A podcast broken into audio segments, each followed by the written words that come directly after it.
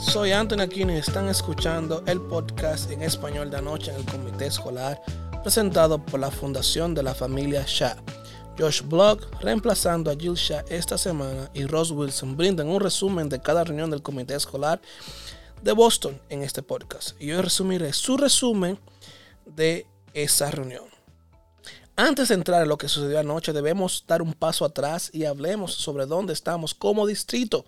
Estamos a dos años hasta el día desde que las escuelas cerraron por primera vez debido a la pandemia.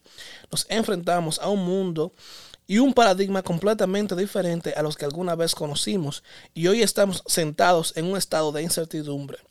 No estamos seguros de quiénes serán o quién será el próximo superintendente. No estamos seguros de cómo gobernará nuestro sistema escolar. No estamos seguros por qué una docena de líderes escolares dejarán su cargo este año. Y es probable que más tomen esa línea. No estamos seguros por qué las inscripciones siguen disminuyendo. No estamos seguros del estado de nuestros edificios y no estamos seguros de las metas y la visión del comité escolar para el futuro del distrito de Boston. Toda esa incertidumbre genera confusión y perjudica la capacidad de nuestro distrito para atraer y retener familias. Y vimos esa incertidumbre en exhibición durante la noche de anoche. Y de hecho incluso antes de que comenzara la reunión de anoche. Más temprano en el día de ayer hubo un anuncio de los líderes de las escuelas públicas de Boston que el distrito cambiará de rumbo durante un año en sus planes de que tienen que ver con la escuela elementaria Shaw y el programa de Boston Day en Evening Academy. En cada reunión del comité escolar durante los últimos meses hemos escuchado a los estudiantes, padres y maestros de las escuelas de Shaw que actualmente cursan el tercer grado, rogando al comité escolar que cumpla con la expansión prometida de cuarto y quinto grado.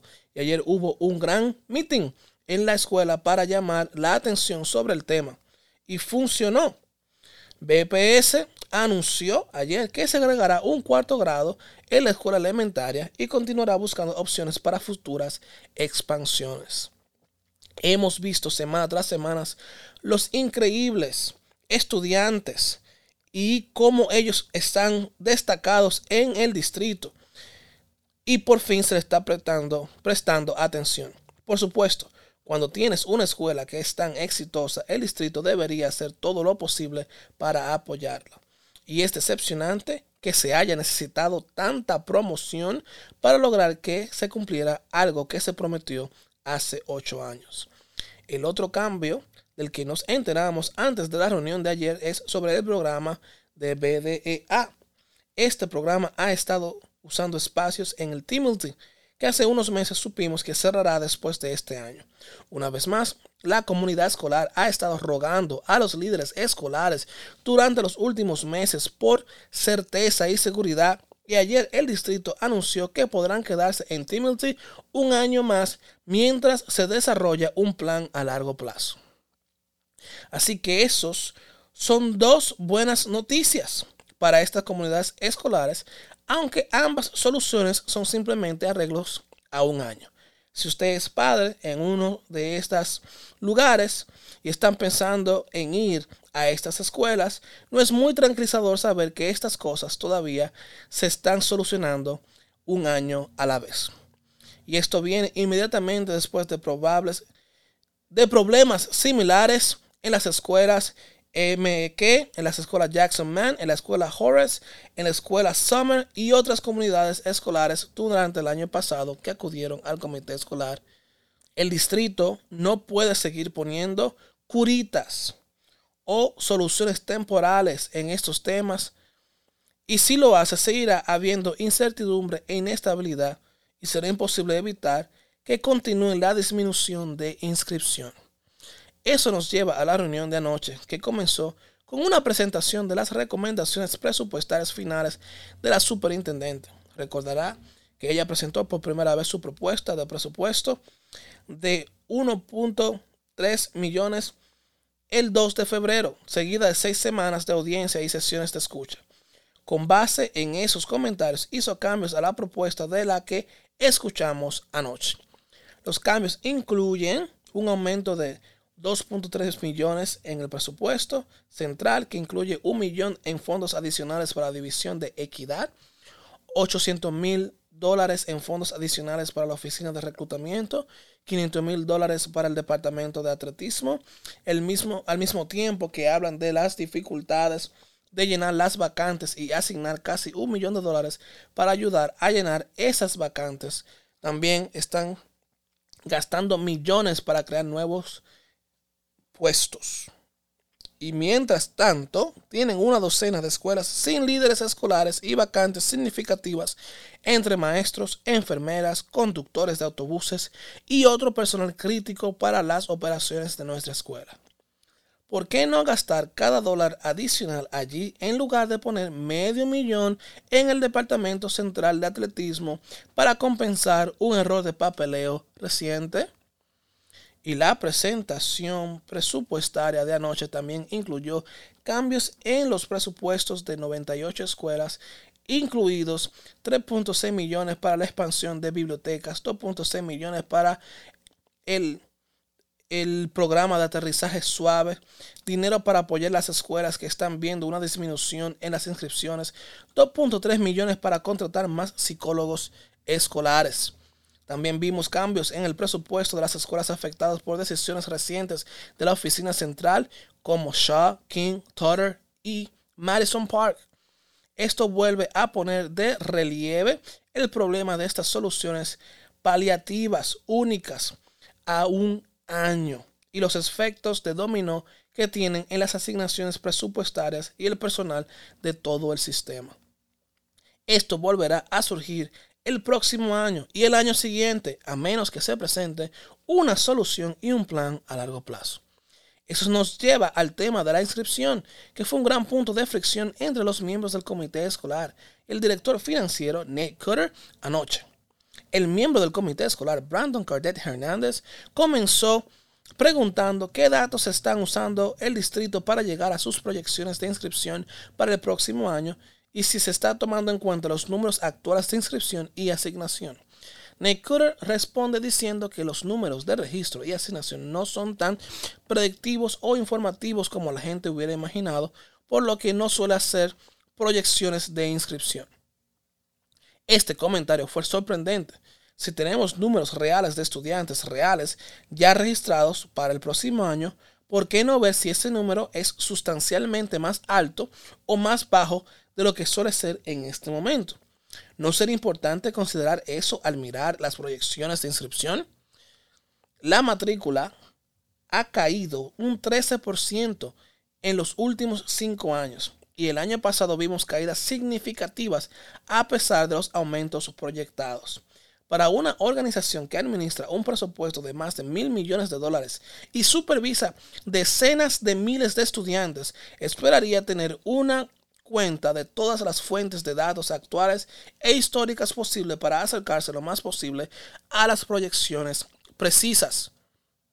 El señor Cutter continúa diciendo que al calcular estas proyecciones usan la marca de agua alta. En otras palabras, su proyección es aspiracional. Se basa en las inscripciones más altas posibles en cada clase, en cada programa, en cada escuela. Esto es un problema Cuanto más precisas sean nuestras proyecciones, más podremos enfocar nuestros fondos hacia los estudiantes que realmente están en nuestras escuelas. Si no somos precisos, es posible que estemos gastando dinero en estudiantes que en realidad no están allí.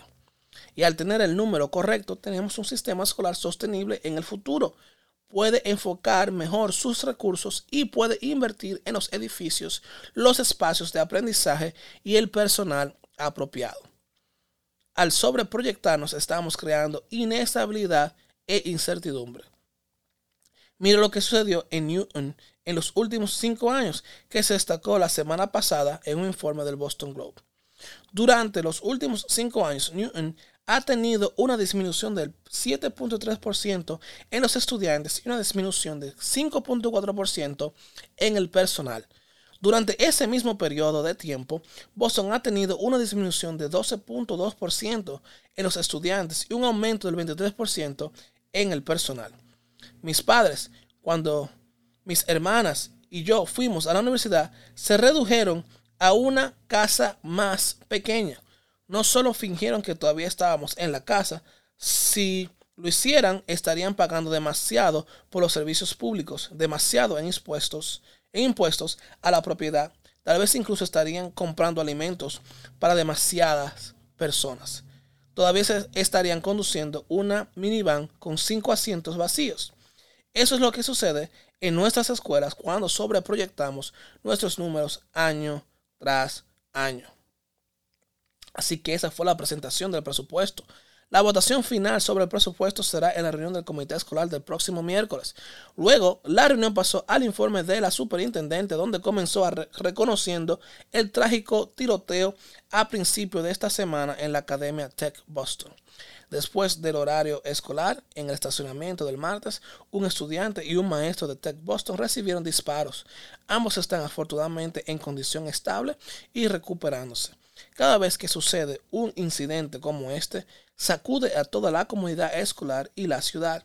Es esencial que nuestros estudiantes, familias y miembros del personal se sientan seguros y apoyados en sus escuelas y sus alrededores todos los días y debemos hacer todo lo que esté a nuestro alcance para garantizarlo. Nuestros pensamientos están en la comunidad de Tech Boston y esperamos que se recuperen prontamente. La superintendente continuó su informe hablando de las academias de aceleración que se llevaron a cabo durante las vacaciones de febrero. La superintendente dijo que el distrito proyectó la asistencia de más de 4.000 estudiantes y menos de 3.000 se presentaron. Luego habló sobre el umbral del distrito para su mandato de máscaras y dijo que tendrían un anuncio la próxima semana sobre los posibles cambios en las políticas de máscaras escolares y finalmente habló sobre el cronograma de exámenes escolares que se retrasa hasta finales de abril o principios de mayo. Es importante tener en cuenta que las admisiones a escuelas privadas, escuelas parroquiales, escuelas charter y MECOT están ocurriendo ahora.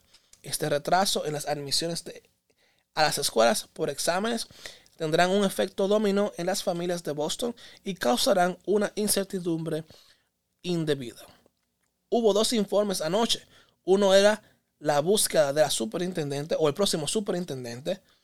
Lorena Lopera, miembro del comité escolar, quien también es una de las presidentes del comité de búsqueda del próximo superintendente, compartió las cifras de asistencia las dos sesiones de, escucha que se han realizado hasta el momento, destacando que hubo 350 asistencias en la primera sesión y 109 en la primera sesión, en la, en la segunda sección, la primera en inglés y la segunda en español.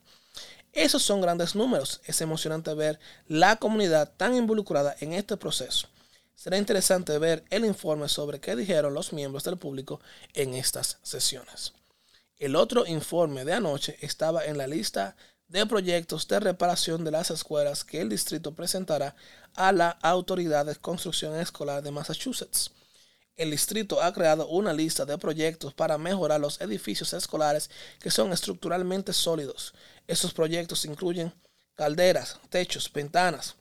El problema que tenían los miembros del comité escolar era que no se proporcionó una lista maestra central de todas las instalaciones y las necesidades de las instalaciones y por qué estas instalaciones se escalaron y otras no.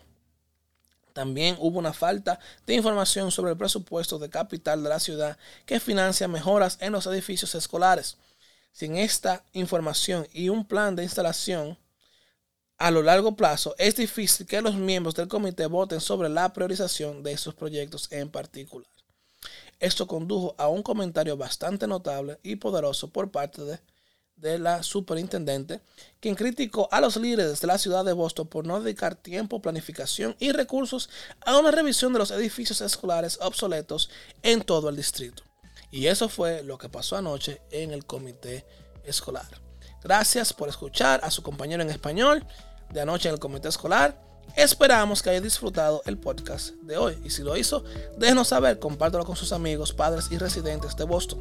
Todos tenemos un interés en el éxito futuro de los estudiantes de Boston. Que tengan un lindo